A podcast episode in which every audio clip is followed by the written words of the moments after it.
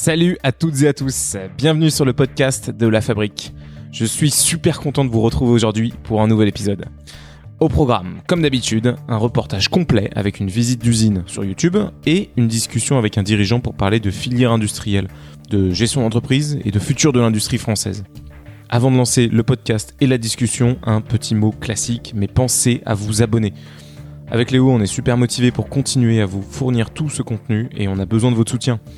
5 étoiles sur Apple Podcast, un abonnement sur la chaîne YouTube et puis surtout, bah, le plus important, c'est d'en parler autour de vous à deux ou trois copains. C'est toute l'idée du podcast, c'est de parler d'industrie, c'est de parler de Made in France, bref, c'est de parler de l'avenir. Allez, sur ce, je vous laisse en compagnie de cette petite balado-diffusion.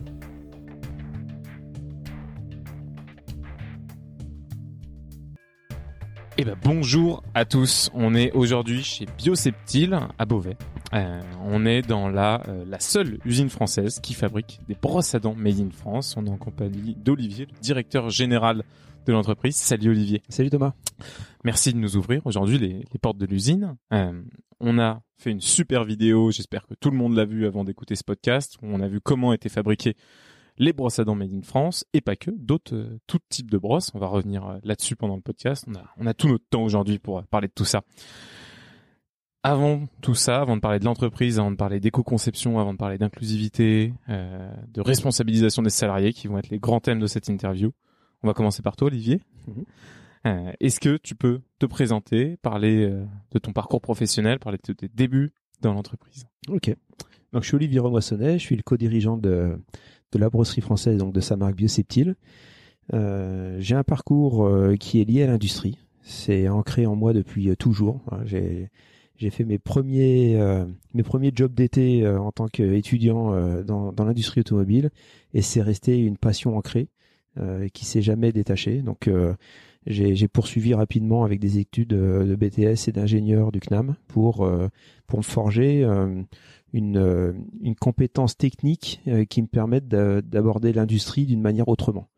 Voilà, l'idée c'était de toujours dire, moi j'ai vécu l'industrie de la période euh, qui était pas la plus euh, glorieuse, qui était la période de désindustrialisation, et j'ai toujours eu la conviction qu'on pouvait faire les choses autrement. Donc euh, j'ai voulu m'armer dès dès mes études pour arriver à voir les choses différemment.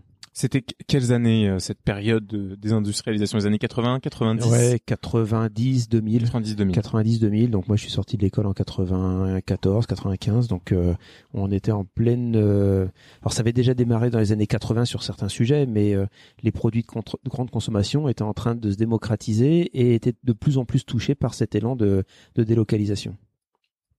Donc, ton parcours, tu as fait donc BTS CNAM. Qu'est-ce que tu, quelle est la première entreprise que tu rejoins? Qu'est-ce que tu fais euh, dans toutes tes premières années dans l'industrie? Je rejoins une première entreprise qui œuvre dans l'industrie automobile en tant que fournisseur de rang 1 et c'est là que euh, je vais avoir toute la partie euh, formation sur le terrain. J'ai fait une école d'ingénieur par alternance et je tenais beaucoup à avoir un pied dans l'entreprise dès le départ. Et cette formation sur le terrain a été structurante. La méthodologie est au cœur de tous les processus et ça veut dire que ça souffre pas d'à peu près.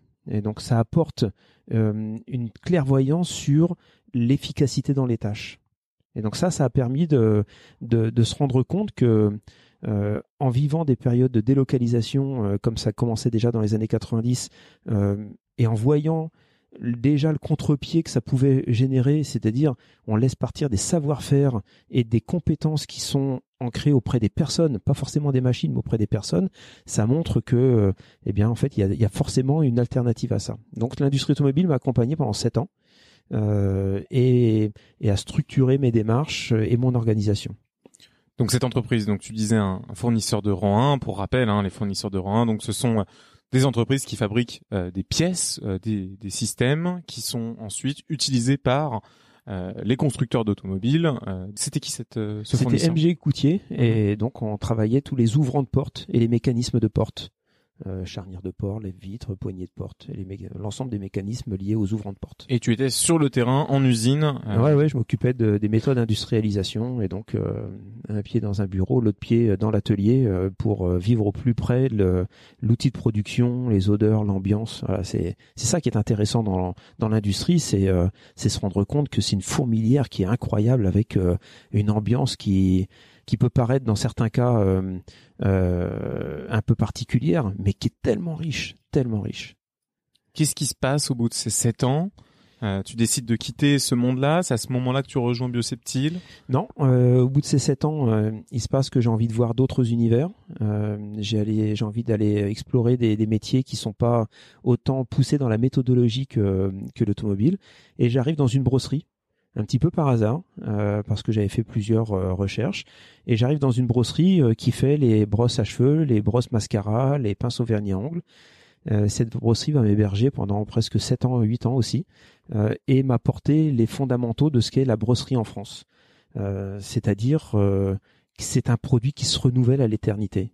On est toujours en train d'innover, toujours en train de réinventer la brosserie.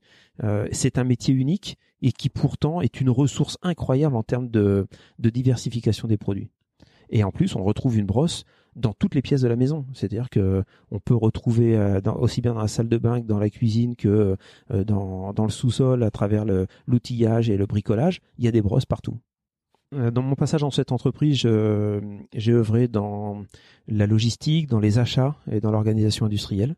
Je voulais surtout augmenter mon bagage en termes de de, de, différents métiers. Euh, je voulais pas être enfermé dans un métier purement, donc euh, j'ai travaillé dans différents secteurs euh, pour toujours se dire c'est l'industrie, mais il y a tellement de volets différents dans l'industrie que ça permet de découvrir des métiers différents aussi.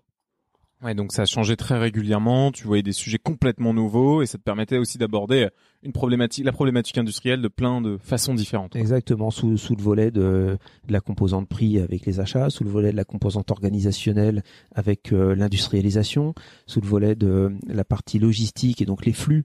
Euh, voilà, ce sont autant de métiers qui apportent la richesse de l'entreprise. Et donc tu gardes cette passion de l'industrie après 14 ans dans l'industrie ah et toujours euh, chevillé au corps. Et, et, cette industrie surtout dans cette, entreprise là je découvre la brosserie euh, qui est le métier d'implanter des filaments. Et ça c'est une découverte qui pour moi vient enrichir tout le reste c'est de se dire euh, au-delà de l'outil de production et des savoir-faire il y a un produit qui est un produit qui permet d'exprimer énormément de choses. Et donc euh, voilà cette entreprise finit par disparaître en 2007 euh, je dirais bien malheureusement parce que c'était aussi beaucoup de savoir-faire et beaucoup de talent. Et une entreprise à Beauvais me dit bah écoute, euh, euh, on aimerait bien que tu viennes nous rejoindre. On fait des brosses à dents, c'est pas très loin de ce que tu faisais auparavant. Viens nous rejoindre chez Bioseptile. Et c'est comme ça qu'en 2000, en 2008, j'arrive chez Bioseptile. Ça ressemble à quoi Bioseptile en 2008 C'est toujours, il y a ce site où on est aujourd'hui à Beauvais. où est localisée la production. Je crois qu'à ce moment-là, Bioseptile a vécu des périodes de, bah, comme à peu près toute l'industrie de désindustrialisation en France. C'est bioseptile, mais c'est le métier et c'est cette, cette, cette, grande famille de la brosserie qui, qui souffrait énormément à l'époque parce qu'on est sur les produits de grande consommation et que déjà depuis quelques années s'est enclenché une démarche de délocalisation. Il y avait des dizaines et des dizaines de brossiers en France. On se retrouve avec une poignée de quelques-uns. Euh, et l'idée à l'époque, c'est de se dire il faut essayer de, de résister sur ce produit qui est une brosse à dents à la délocalisation. Et donc euh, le groupe auquel on appartenait à l'époque avec plusieurs usines, et l'idée c'était de fédérer tous ces savoirs en un seul lieu de manière à pouvoir être plus fort et pouvoir arriver à combattre la délocalisation. Et donc le projet est assez intéressant parce que euh, il est dans l'esprit du contre-pied de c'est pas une fatalité. Euh, l'histoire s'écrira malheureusement différemment parce qu'il y a la pression euh, euh, des grands distributeurs, parce qu'il y a la pression du made ailleurs qui est de plus en plus forte avec des prix de plus en plus de plus en plus bas qui cassent les prix du marché. Et malgré une volonté acharnée d'arriver à préserver ce métier-là, l'entreprise finit par céder à la délocalisation, envoie des produits en Asie et finit par ne plus être un modèle équilibré économiquement à Beauvais et se retrouve en redressement judiciaire en 2011. D'accord. À toi, à ce moment-là, quelles sont tes fonctions dans l'entreprise? Tu les rejoins en 2008 pour prendre euh, la présidence? Non, que je, suis euh, dans l'atelier, je suis euh, à la logistique, je suis au niveau de, des achats et de la direction industrielle. Donc, je finis cette période jusqu'en 2011 en tant que directeur industriel du site. Euh, et donc on voit bien que le, le mal euh, a du mal à, à, se, à se penser, une, une mort lente qui est en train de s'installer, euh, et, et, en fait ça s'inscrit euh, dans les chiffres puisque en 2011 l'entreprise est placée en redressement et que pendant un an bah, l'entreprise ne va pas séduire de repreneurs puisqu'on a du mal à, trouver des gens qui vont euh, s'intéresser non seulement à l'outil de production mais aux marques et aussi au savoir-faire avant tout des, salariés. Euh, et donc le, le, procureur de la République décide que euh, fin 2012 ce sera la fin de l'aventure et que faute de reprise l'entreprise disparaîtra. Ok. Alors avant de, de, poursuivre et de voir ce qui se mmh. passe en 2012, peut-être on peut faire un, un, petit pas en arrière et s'intéresser au passé de l'entreprise. Euh, c'est une histoire qui commence en 1845. Mhm. Qu'est-ce que tu peux nous dire? À quoi ça ressemble en 1845 cette entreprise? En 1845, c'est euh, un homme qui est assez visionnaire, Alphonse Dupont, euh, et qui va fédérer des métiers pour répondre à une demande. On commence, alors c'est pas la mondialisation telle qu'on la connaît aujourd'hui, par contre ça commence à être la consommation de masse sur des produits d'hygiène.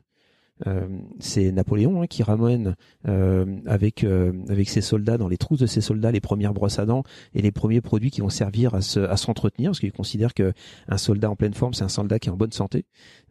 Et donc il y a il y a un besoin d'alimenter en produits d'hygiène euh, les, euh, les troupes napoléoniennes et il y a besoin, euh, parce que la consommation s'installe en Europe, d'alimenter les foyers avec des produits d'hygiène. Donc ça veut dire que la demande est croissante et qu'il faut s'organiser pour y répondre. Et donc lui, bah, il, il, fédère autour de ce métier différents petites structures, des artisans, euh, tout ça sous le même toit, de manière à pouvoir installer un outil productif qui va répondre à une demande. Ouais, donc c'est vraiment le début des, des grandes manufactures. Exactement on rassemble dans un même endroit plein de métiers différents qui auparavant étaient très artisanaux, très euh, chacun siloté euh, dans euh, chez soi, et là vraiment rassembler plein de savoir-faire pour créer bah, des, lignes de production. Quoi. Rassembler ces savoir-faire qui restent très manuels, mais l'intelligence du moment, c'est de se dire que tous ces savoir-faire étant hébergés en un même lieu, eh bien, ça va permettre de, de lancer une démarche d'amélioration de, de l'outil de production, du confort. Voilà, Monsieur Alphonse Dufont a été un des premiers à installer les maisons ouvrières autour, avec des crèches à l'époque. Euh, pour euh, pour euh, pour héberger le, les, enfants des salariés. Donc il y a, il y a un concept qui est global, qui est pas juste un concept industriel, qui est un concept humaniste aussi, qui s'est perdu dans le temps, mais qu'il est important de remettre au centre aujourd'hui. Et donc le fait d'avoir fédéré tous ces sujets-là, ça a permis de phosphorer et quand les technologies ont avancé avec le machinisme, avec l'électrification des machines, avec la plasturgie, eh bien en fait, tous les cœurs de métier et les savoir-faire étaient, étaient sur place pour que cette entreprise devienne le fleuron de l'industrie de la brosserie en France. Donc ça a été pendant des années euh, l'entreprise numéro un en France sur la brosserie. Oui. Euh, C'était quoi les euh, les brosses ressemblaient à quoi à l'époque? Est-ce qu'elles étaient faites de la même façon qu'aujourd'hui? Alors pas tout à fait fait de la même façon. On va retrouver des similitudes parce qu'on pouvait avoir des manches de brossage feu en bois, on pouvait avoir des manches de brosse à dents en bois ou en os euh, qui étaient travaillées. Euh, l'implantation des filaments euh, n'était pas faite de la même manière parce qu'elle n'était pas automatisée, elle était manuelle, mais on retrouvait néanmoins des filaments naturels avec un manche et bah, la fonction d'assembler des filaments sur un manche transformait notre manche en brosse à dents ou en brosse à cheveux. Donc c'est vrai qu'on n'est pas très loin de ce que l'on fait aujourd'hui, si ce n'est que les matériaux ont évolué et la technologie a évolué. Mais en soi, la, la brosse à dents, c'était à peu près la même chose avant. C'était un manche avec des trous qui étaient positionnés, puis derrière des filaments qui étaient insérés dedans Exactement. Euh, pour pouvoir brosser. Exactement ça me fait venir une question sur l'évolution de, de l'histoire de la brosse à dents et de son design. Quand on a visité l'usine, on, on, a vu euh, différents types de coupes, par exemple euh, du, euh, du poil, différents types de, de manches. Euh, Qu'est-ce que c'était faire une brosse à dents quand la brosse l'usine a démarré? Qu'est-ce que c'était faire une brosse à dents dans les années 90 Et qu'est-ce que c'est faire une brosse à dents aujourd'hui? Et quelles sont les, les nouvelles contraintes? Et, et les, nouveaux enjeux, comment vous adressez ces nouveaux enjeux Alors, les brosses à dents, historiquement, euh, il n'y avait pas les déclinaisons euh, telles qu'on pourrait les imaginer aujourd'hui, en extra souple, en, en interdentaire, en, en sensibilité. Voilà, c'était des brosses à dents qui répondaient déjà à une fonction principale, c'est de brosser les dents. Et donc, on était sur du poil de sanglier, bien souvent, euh, et on était sur un manche en os ou en bois. Et donc, la fonction première, c'était d'apporter de l'hygiène. Une fois que on a commencé à travailler les matériaux avec l'avènement du plastique, ça a permis d'augmenter le champ des possibles sur la segmentation du brossage et d'apporter un soin particulier à chaque pathologie. Donc c'est euh, euh, bah, Dupont Nemours dans les années 40 qui invente le nylon, le polyamide, Et à la différence des, filaments euh, qui étaient en sanglier, le polyamide va permettre de travailler le filament. Le sanglier, une fois qu'il a été coupé pour euh, tailler la brosse et lui, lui donner une forme plate, eh bien, il le fait une chose, c'est qu'il fait apparaître les écailles. Du, euh, le, le, poil de sanglier, c'est de la kératine, euh, et ce sont des écailles qui forment ce poil. Une fois qu'on a taillé la brosse pour la mettre en forme, eh bien, les écailles vont être abrasives. Et ça, ça a fait un phénomène, c'était que non seulement ça nettoyait les dents, ce qui était plutôt heureux par rapport à la fonction initiale, mais c'était trop agressif pour l'émail, et ça avait tendance à attaquer l'émail parce que ça avait une notion de d'abrasivité trop importante. Et puis alors, si ça attaque l'émail, j'imagine même pas les gencives. Eh ben exactement. Mmh. Donc les mailles, gencives, tout ça souffrait énormément. Mais je dirais que par rapport à là où on venait avant qu'il y ait des brosses à dents, c'était déjà une première étape. Sauf qu'arrive un moment quand on commence à avoir une récurrence dans le brossage, euh, une fréquence dans le brossage, eh bien on se rend compte, on se rendait compte que le poil de sanglier était trop abrasif.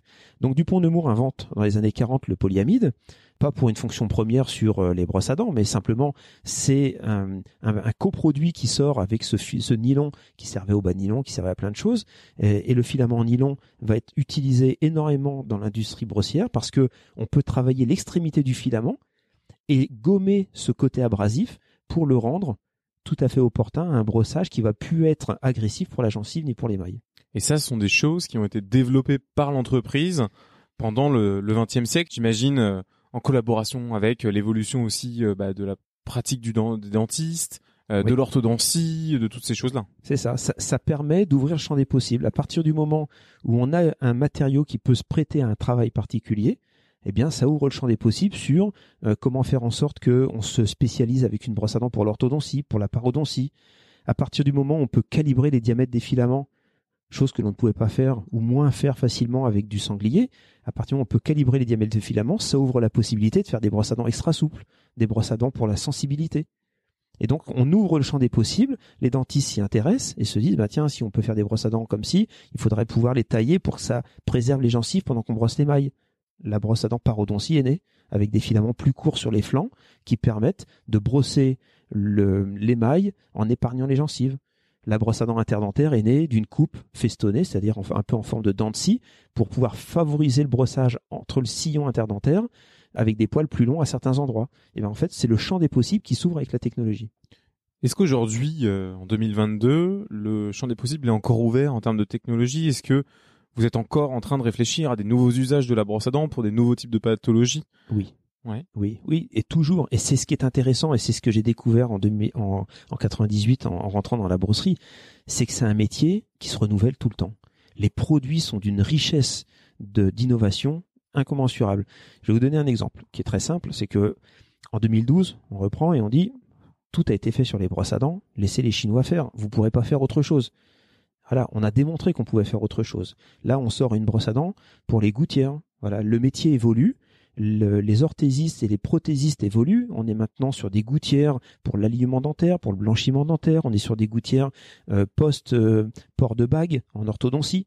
Eh bien, ce sont des nouveaux produits qui arrivent sur le marché. Ce sont des produits sur lesquels il faut accompagner avec des outils de nettoyage. Et donc, euh, Bioseptil est sur les rangs et sort une brosse à dents pour nettoyer les gouttières on développe des brosses à dents en sensibilité en, et en extra souple. Voilà, ce sont des produits qui sont pas communs sur le marché et qu'on rend disponibles aux, yeux de tous dans les réseaux spécialisés tels que les magasins bio. on, parle euh, d'évolution de la technique, euh, d'amélioration euh, en continu des produits. Je sais que vous vous adressez aussi beaucoup la question de l'impact plastique et de mmh. l'impact carbone. et je pense qu'on va pouvoir s'attarder un petit peu sur ce point-là parce que c'est une une caractéristique de l'entreprise d'avoir aussi euh, réfléchi à, à, comment adresser cette question euh, sur plusieurs niveaux. Euh, et déjà pour introduire là-dessus, est-ce que tu as des un peu des chiffres peut-être sur ou des, des ordres de grandeur sur l'impact de la brosse à dents ou des déchets plastiques ou carbone que ça peut générer? Ouais.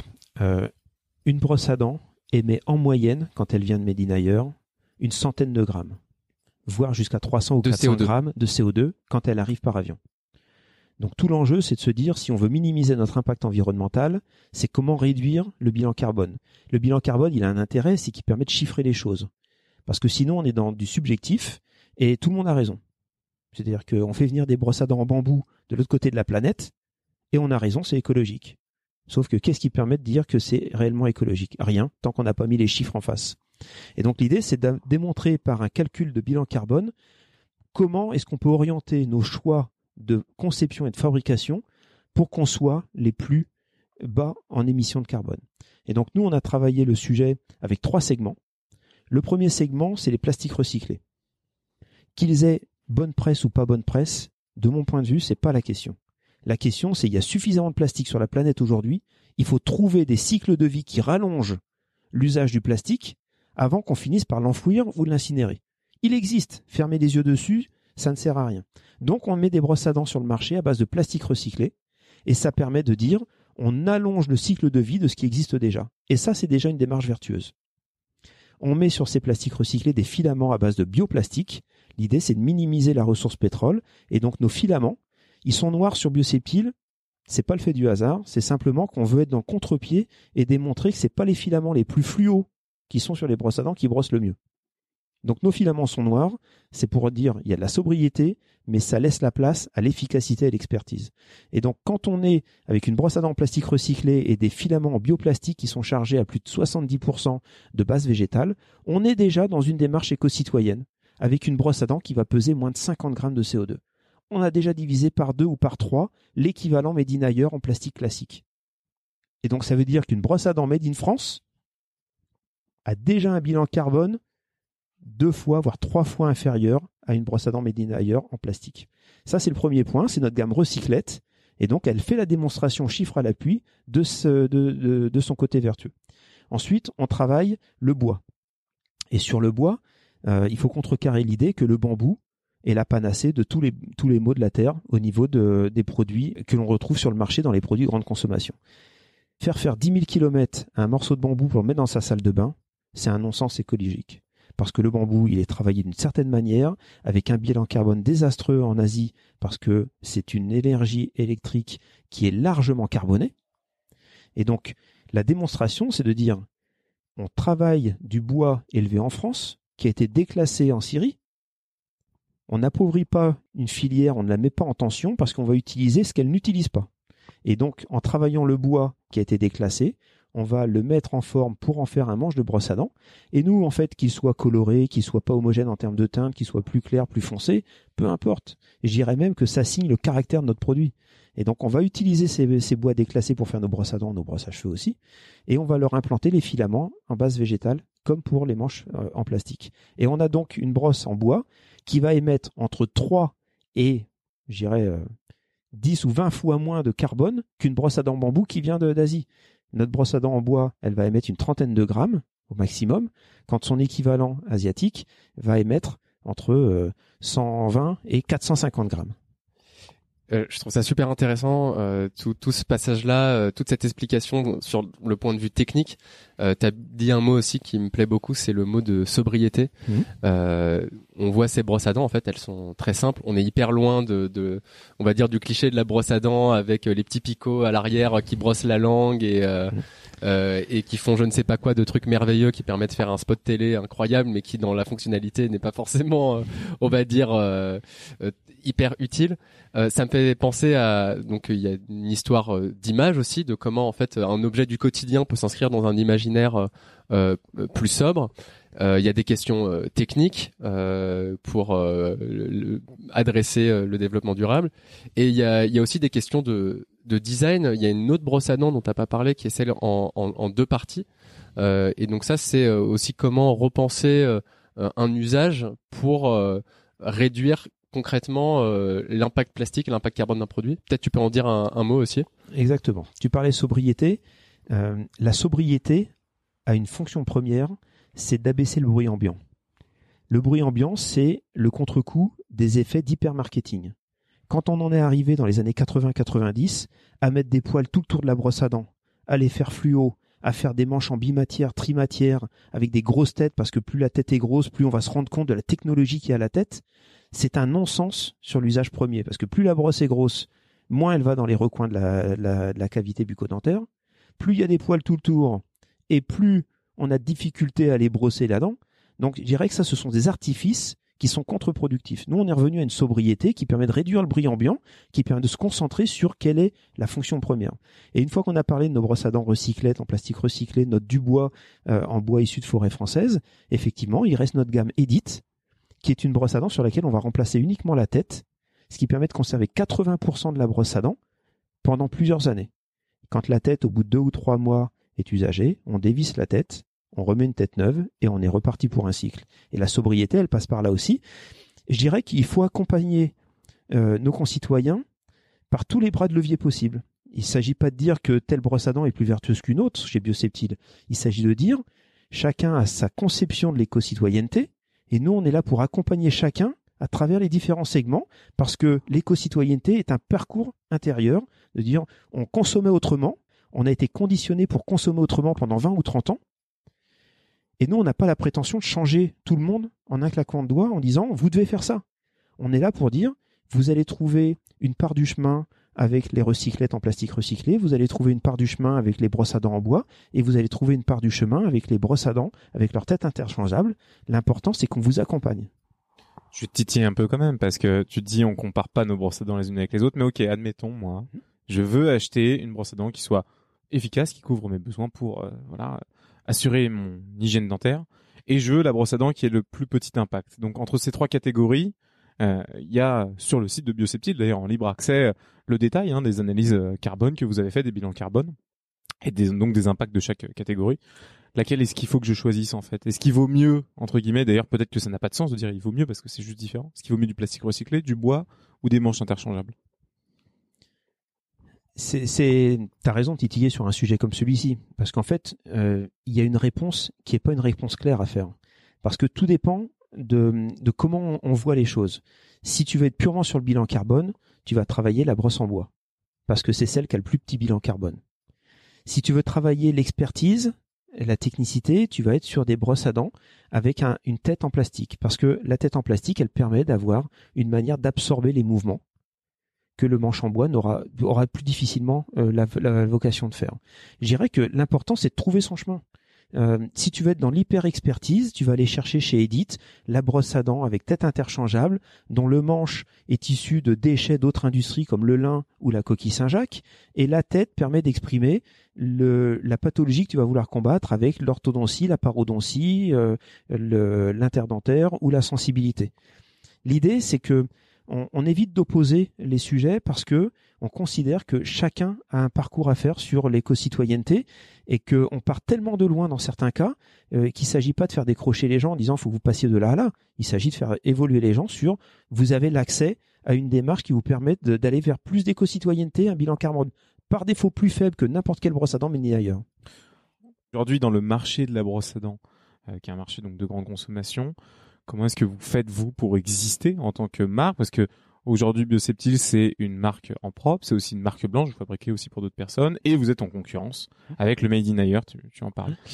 Comment est-ce qu'aujourd'hui, moi en tant que consommateur, je, peux aussi me rendre compte de euh, Bioseptile effectivement à une brosse à dents euh, avec un impact écologique plus faible Ah bah en fait il y a plus de technicité dans le produit parce que euh, on le voyait dans la vidéo, vous faites des tests aussi de euh, bah, euh, le, la dureté des poils, sur est-ce que c'est une brosse à dents souple, moyenne, etc. qui, qui correspond à telle pathologie. Comment comment aujourd'hui un consommateur peut s'y retrouver en fait dans ce marché qui est très complexe, qui est rendu complexe par l'hypermarketing et comment vous avez travaillé là-dessus C'est un marché, c'est un marché qui est très complexe parce qu'on touche la corde sensible des produits de grande consommation.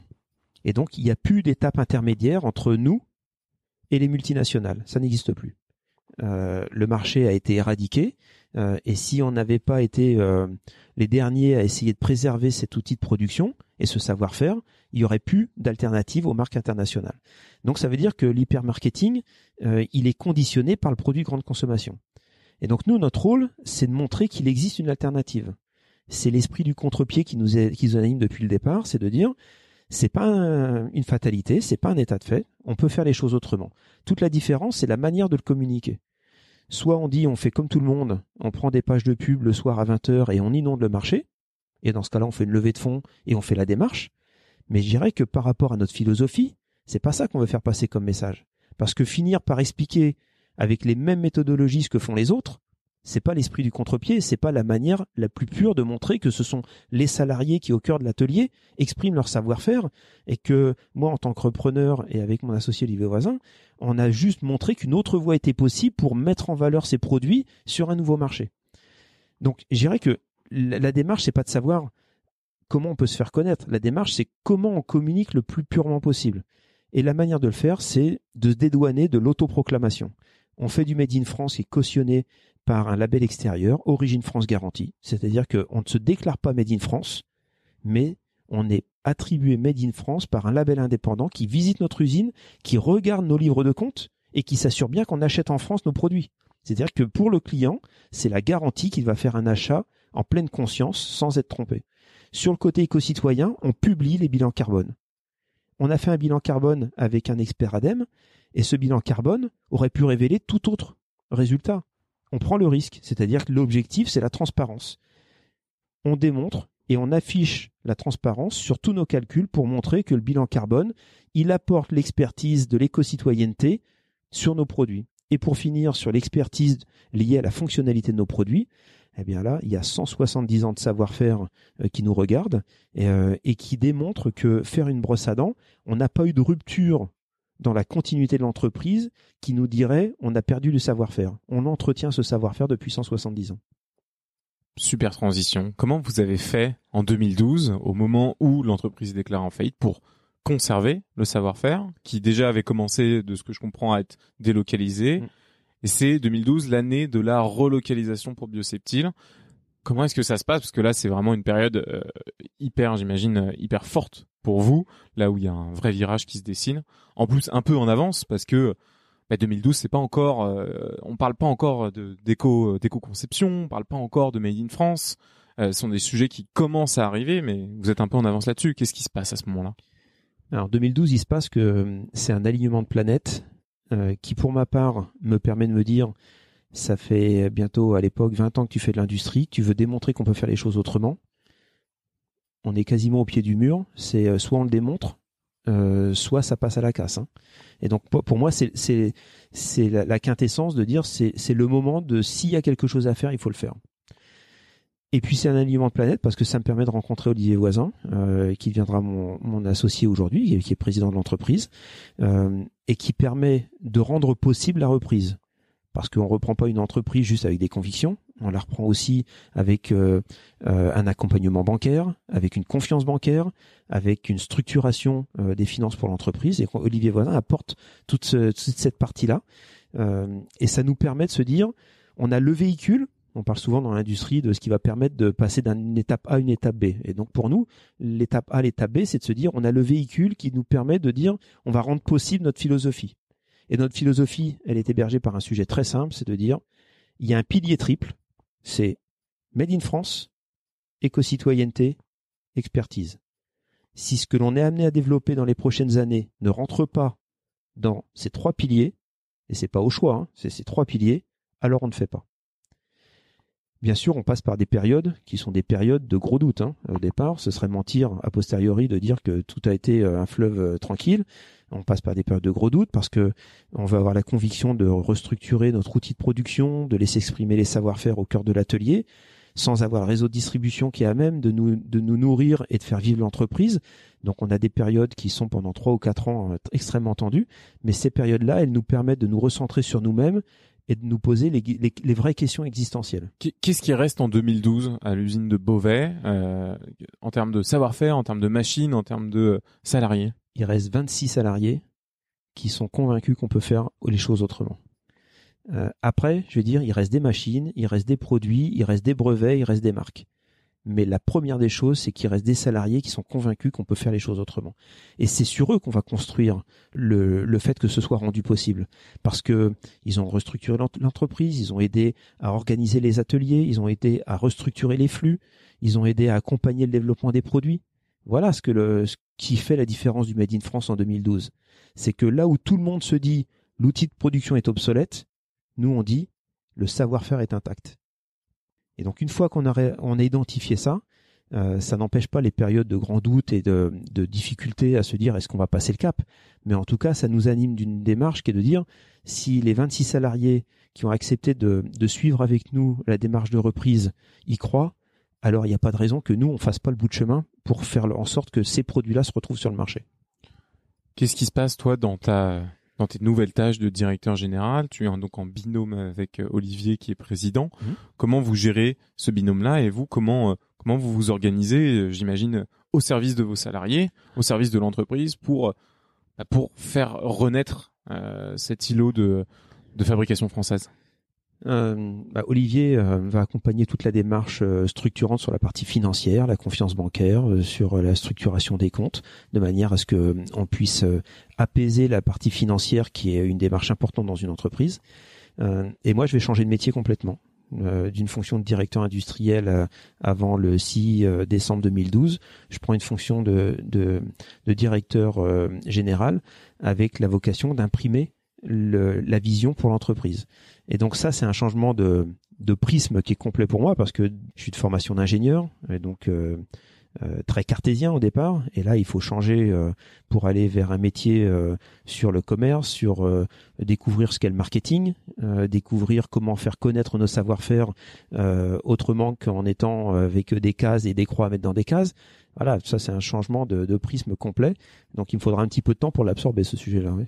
Ouais. Et quel, est-ce qu'il y a eu, euh, est-ce que tu peux nous citer par exemple un grand succès et un, grand échec pour toi dans ces années-là qui ont été euh, vraiment un pivot pour toi euh, et qui t'ont permis d'avancer?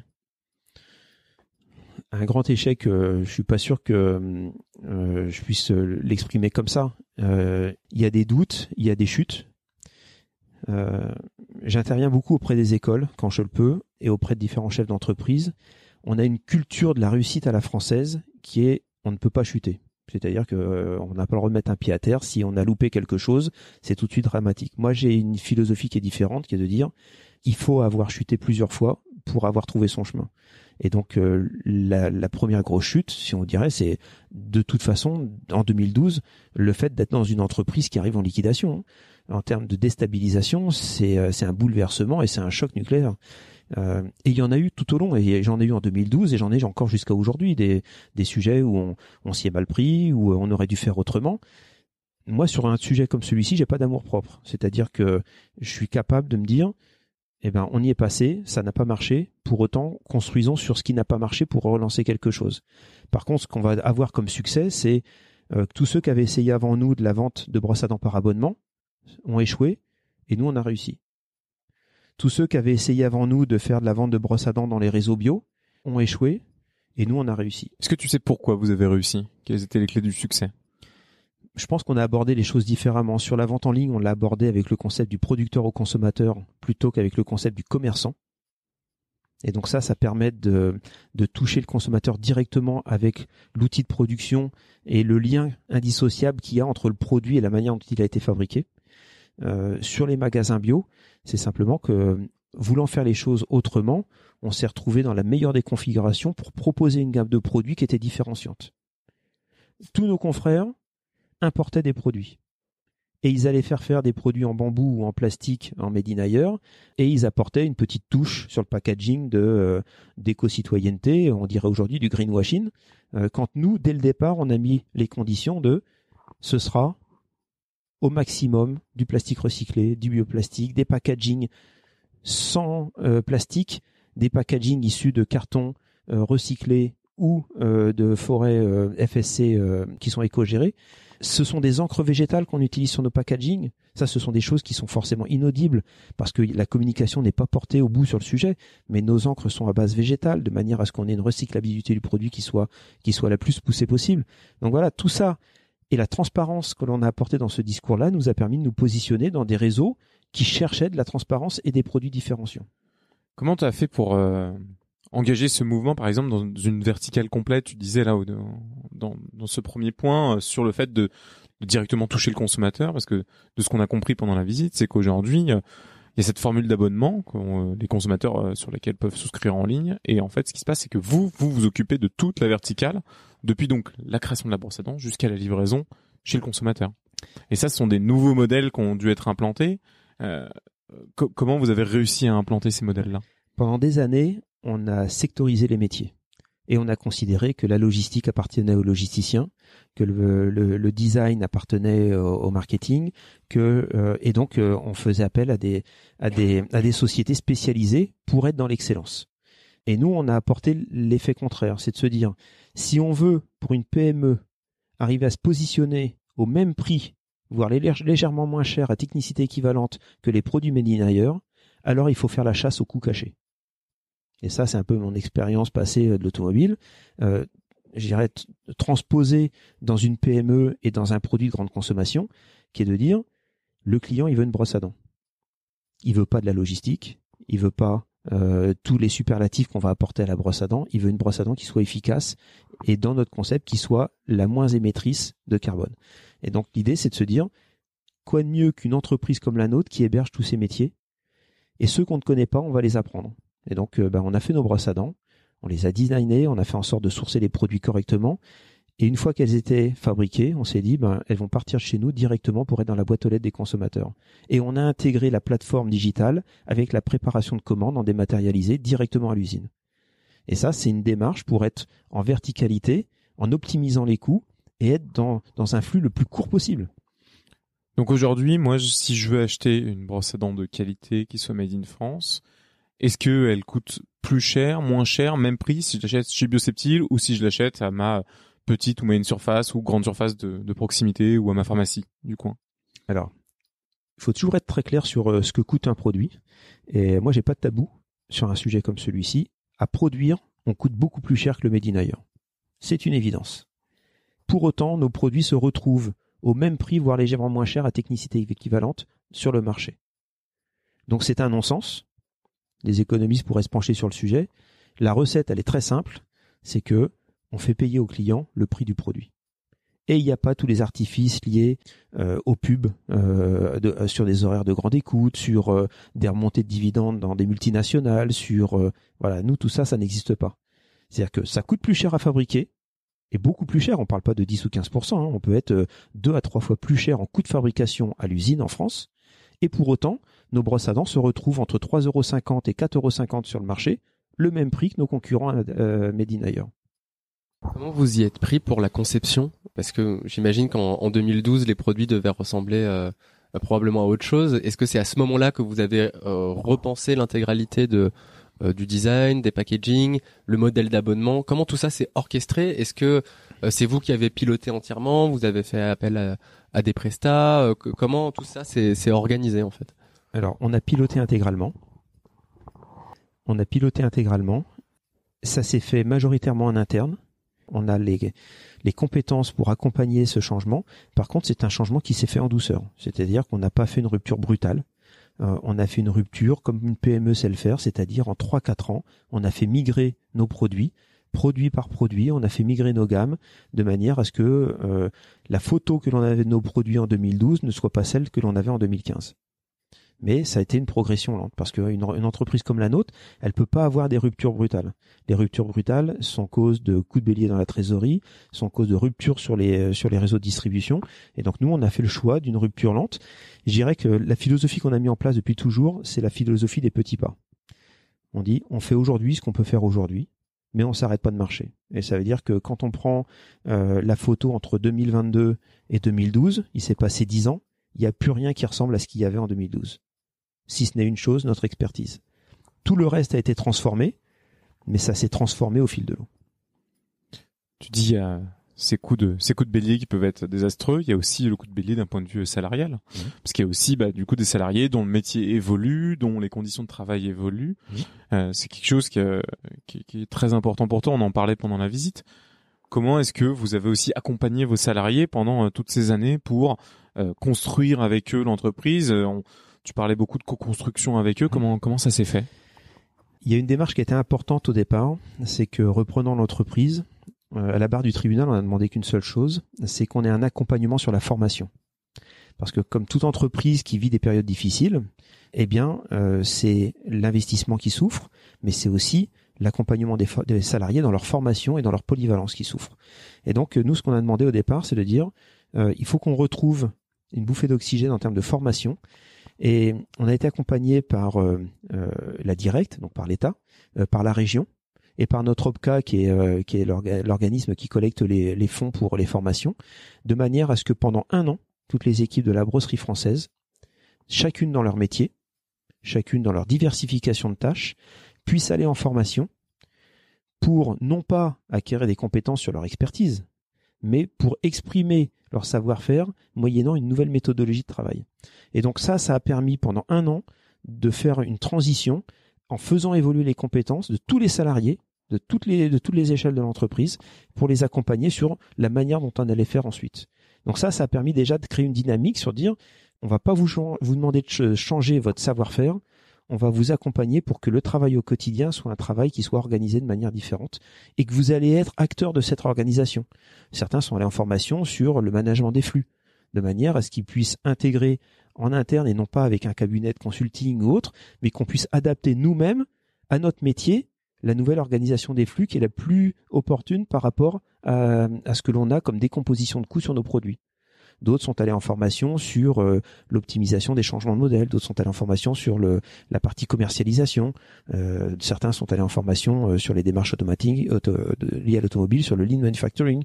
Voilà, on a fait des, des formations diverses et variées pendant un an, mais tout le monde a bénéficié des formations, des fois de quelques semaines, des fois de plusieurs mois, de manière à accompagner le changement. Du coup, ça, ça c'est forcément accompagné d'un changement de culture aussi dans l'entreprise. Euh, Est-ce que ça, c'est quelque chose que tu avais prémédité? Tu avais euh, la vision un petit peu de ça, de ah, en fait, voilà la culture à l'instant T, et voilà vers où je veux aller. Est-ce que c'est quelque chose que tu as accompagné ou est-ce que c'est quelque chose qui s'est fait aussi peut-être de façon très organique? Non, euh, honnêtement, de manière assez modeste, euh, ça s'est fait de manière très organique. Euh, souvent, on a l'habitude de dire manager, c'est manager le changement. Euh, tous les managers qui euh, auprès desquels on demande de, faire évoluer une entreprise, c'est de manager le changement et de faire sauter les freins au changement, parce que la nature humaine n'aime pas les freins. Eh bien, il faut se rendre compte qu'une entreprise qui vit une période de redressement judiciaire et qui frise la liquidation en 2012, les 26 salariés qui reprennent ont une niaque mais incroyable pour faire évoluer les choses. C'est-à-dire qu'à partir du moment où ils ont une partie de leur avenir entre les mains, le changement et les freins, c'est pas eux qui les managent, mais c'est eux qui poussent. Voilà, on fait les choses. c'est un collectif qui fait les choses.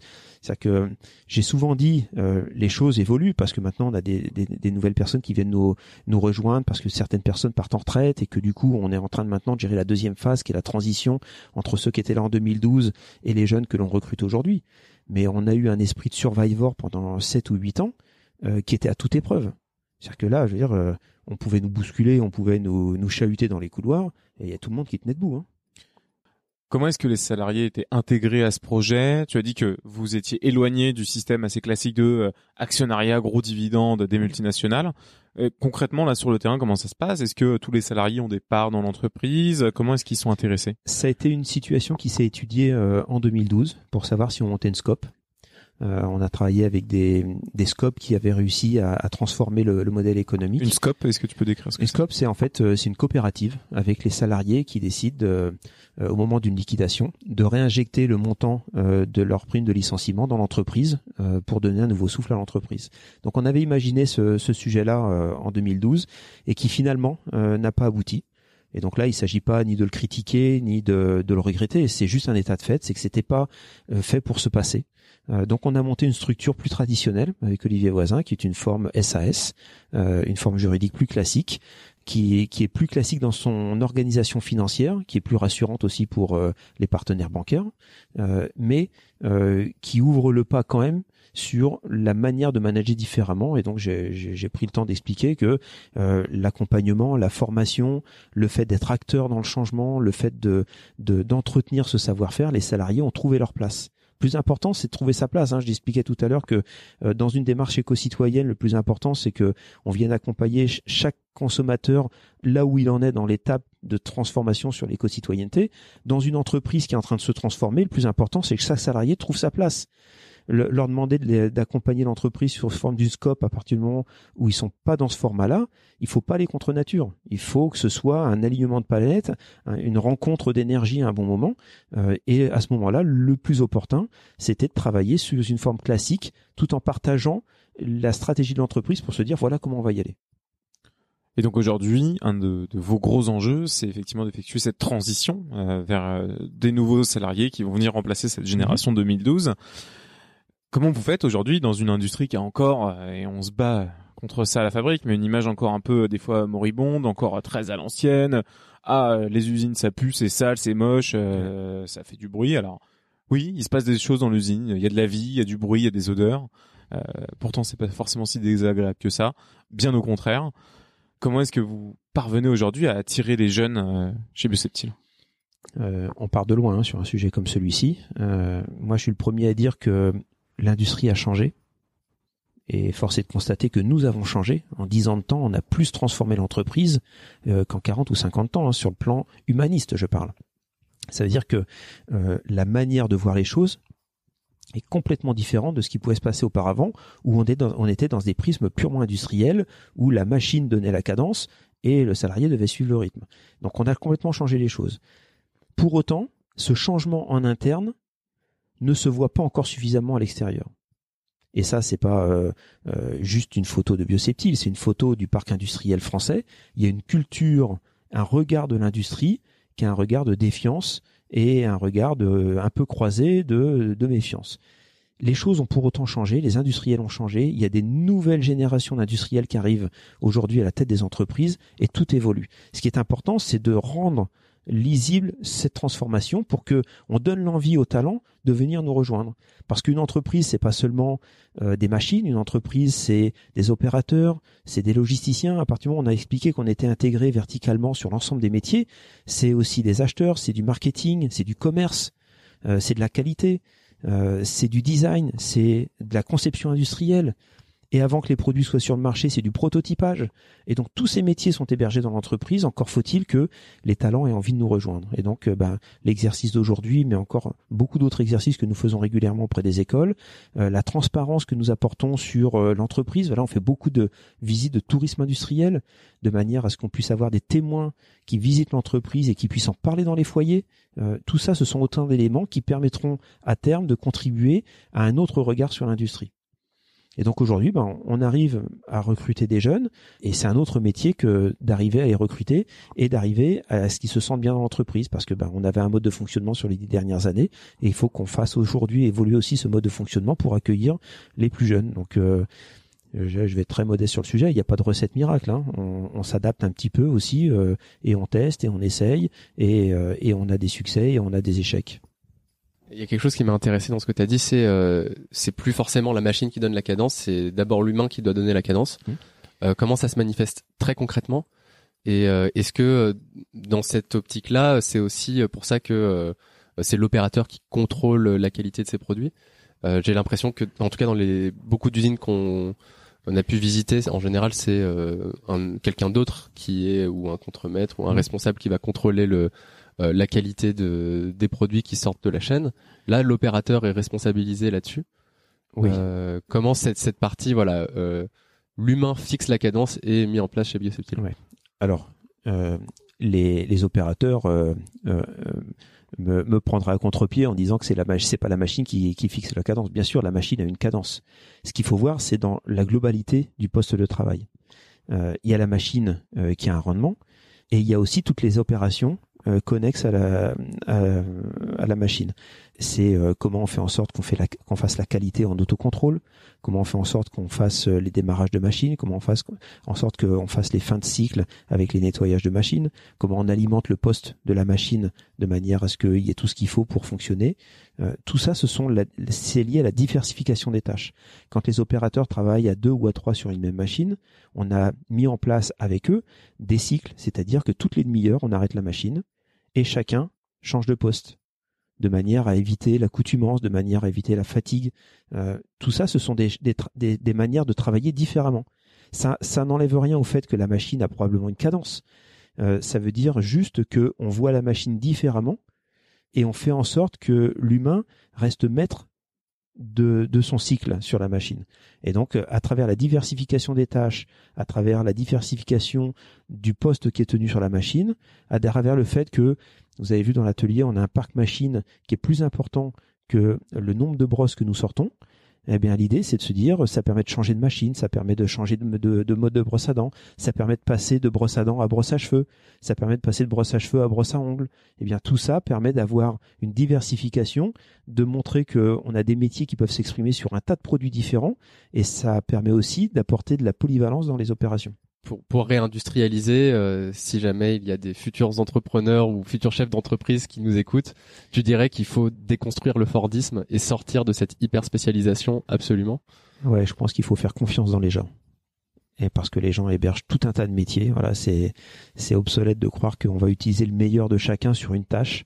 La vraie richesse des gens, c'est leur différence. Et donc euh, d'aller chercher auprès de chacun le fait qu'il ait envie de faire d'autres choses, le fait qu'il soit capable de faire d'autres choses. Voilà, c'est ça qui est, c'est ça qui est intéressant. On a mis en place la traçabilité. Les gens sont sont acteurs de la traçabilité. C'est eux qui qui enregistrent toutes les étapes de fabrication du produit. Ils sont acteurs de leur qualité. Ils sont acteurs des flux en ayant organisé les flux dans l'entreprise et le, le cheminement entre les machines. Ils sont acteurs de l'ergonomie du poste de travail. Quand on a sorti toutes les machines pour les réimplanter, ils ont travailler sur on veut les palettes à tel endroit, on veut les, les, les, outils à tel endroit, on veut les cartons à tel endroit, on veut la machine mise de telle manière parce que ici euh, c'était pas pratique, euh, notre siège il n'était pas bien installé. Voilà, c'est ça qui fait la richesse de l'entreprise aujourd'hui. On a eu un super portrait, là, je pense, de l'entreprise aujourd'hui, de toi aujourd'hui. Et est-ce qu'on pourrait prendre aussi un petit peu d'avance et imaginer demain? Demain, c'est ça ressemble à quoi Bioseptile Et demain aussi toi, Olivier, à quoi ça ressemble ton job? Est-ce qu'on peut décrire ces deux aspects? Oui, bien sûr. Euh, demain, on, on, a, on a créé un sillon.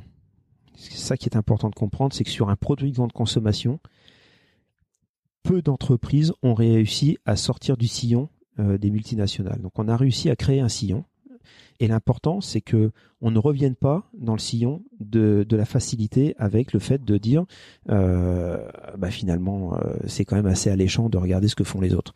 Nous, on veut la culture du contre-pied et montrer que on est capable de se réinventer au quotidien. se réinventer au quotidien, c'est réinventer les manières de consommer, réinventer la transparence, c'est-à-dire euh, montrer au plus grand nombre qu'un achat raisonné, c'est un achat sur lequel on a la capacité à avoir la transparence et de ne pas se laisser conditionner par euh, des pages de pub, par euh, par de l'hypermarketing. Et donc ça, c'est des étapes pour demain euh, qui n'ont pas forcément attrait directement au produit, mais qui ont attrait sur le fait d'ouvrir la conscience, de dire quand je veux avoir un achat raisonné, made in France et éco-citoyen, eh bien, je dois pouvoir être exigeant auprès de la marque et lui demander de la transparence. C'est ça qu'il faut accompagner.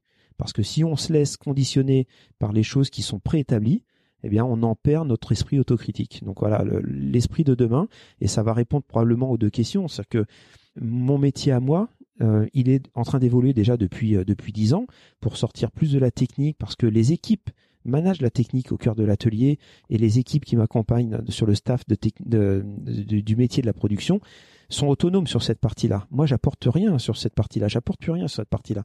Moi, ce que j'apporte, c'est le fait de, de toujours aller au devant des attentes des consommateurs, plus de transparence, euh, aller sur des marchés sur lesquels on va savoir s'exprimer et sur lesquels les consommateurs vont pouvoir être exigeants. Qu'est-ce que tu conseillerais à, un jeune repreneur d'entreprise industrielle, à quelqu'un qui, qui monte une PME industrielle ou une start-up industrielle aujourd'hui euh, Qu'est-ce que tu lui conseilles euh, Je sais pas comme comme voix, comme euh, livre, comme lecture, comme esprit, comme euh, comme chose à étudier. Euh, Qu'est-ce qu'il faut appliquer aujourd'hui pour réussir dans l'industrie? Pour moi, la première des choses à, appliquer, c'est le droit à l'erreur, le droit à l'échec. Il faut pouvoir essayer, se louper et redémarrer.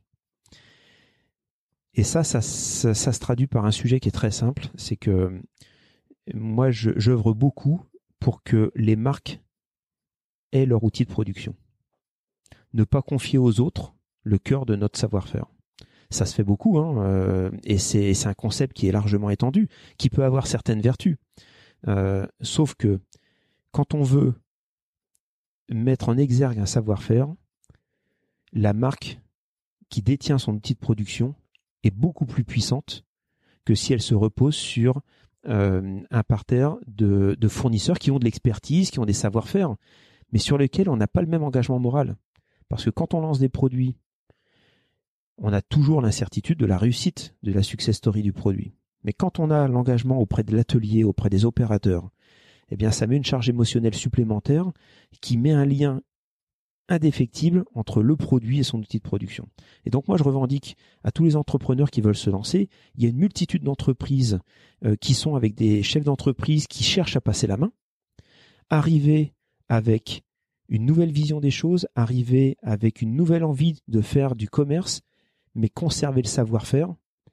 Et ça, il y a des pépites en France qui peuvent s'exploiter et non pas sous le terme de l'exploitation de l'outil de production, mais s'exploiter comme des pépites, c'est-à-dire qu'on est capable de faire des choses en France avec des choses qui existent déjà qui existent déjà et simplement il faut avoir l'envie de ne pas simplement être dans la commercialisation, il faut avoir l'envie d'être dans la transformation du produit de manière à avoir une ligne complète. comment on les trouve euh, ces pépites, ces chefs d'entreprise qui cherchent à passer la main? On va les retrouver euh, dans les chambres de commerce et d'industrie, parce qu'il y a des fichiers qui sont tenus à disposition des, des, repreneurs en fonction des classifications par métier. Donc les chambres de commerce et d'industrie sont un premier vecteur très important. On va les retrouver au tribunal du commerce parce que dans certains cas, les entreprises arrivent à bout de souffle. Euh, avec des difficultés pour se repositionner ou un manque d'énergie pour se repositionner et pour autant il y a un vrai savoir-faire dans l'entreprise et on va les retrouver dans différents clubs euh, de, de, PME euh, euh, qui cherchent à, à, trouver des alternatives. Voilà, il y a une multitude de solutions. Il suffit simplement d'avoir envie d'aller les chercher et de ne pas avoir peur de l'outil productif. Je pense que ce qui va faire la différence une fois qu'on aura passé cette période compliquée de, de crise sanitaire et de crise économique, ce qui fera la différence demain, c'est l'outil de production associé à sa marque. Super. Merci beaucoup, Olivier, pour ton témoignage. Merci à tous.